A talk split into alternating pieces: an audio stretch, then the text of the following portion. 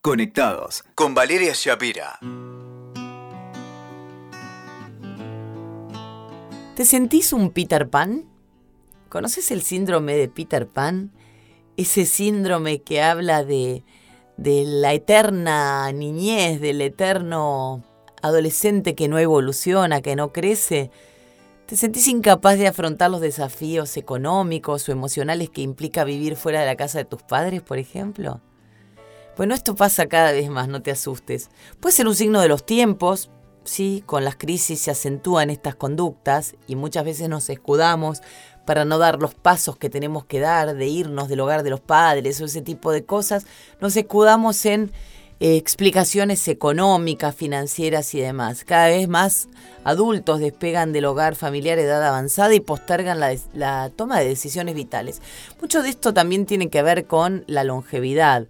Una persona de 40 es como las de 30 de antes, entonces eh, lo que era visto como cómo vas a hacer esto a tu edad hoy está bien y habla de libertades que se han ganado y que hemos sabido conseguir. Recientemente, y es un caso gracioso, con un tinte dramático, por cierto. La justicia de Estados Unidos le ordenó a un hombre de 30 años que abandone la casa de la familia, porque él se resistía al pedido de sus padres que estaban hartos de mantenerlo. Es un caso extremo, por supuesto, ¿no?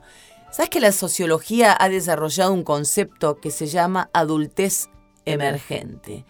El profesor Jeffrey Arnett ha definido así el periodo que va desde el final de la adolescencia y los años intermedios entre los 25 y los 30. Al parecer, este fenómeno social, que está cada vez más extendido, involucra retrasar decisiones importantes, como te decía antes, casarse, la independencia económica e irse a vivir fuera del seno del hogar. Esto es algo mundial, esto pasa en cada país y sobre todo en los países que tienen menos solvencia económica. De acuerdo a un estudio del Centro de Investigaciones Pew en Estados Unidos, un 15% de los jóvenes entre 25 y 35 años viven en casa de sus padres y la corriente solo parece ir increyendo. Todos formamos parejas más grandes. Antes una mujer que no se casaba a los 20 y pico estaba condenada a vestir santos en la época de nuestros abuelos. A los 30 a mí me decían te vas a quedar sola, como si fuera un estigma social. Y hoy está la movida single y la gente que decide casarse a los 30, a los 40 y a los 60, ¿no?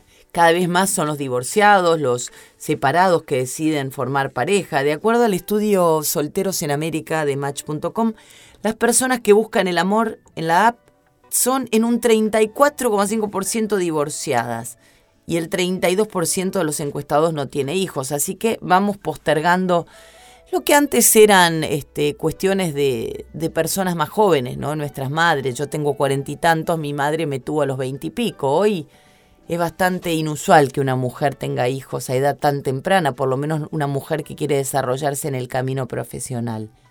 Vos te preguntarás si sos Peter Pan porque sos un adulto emergente. No necesariamente.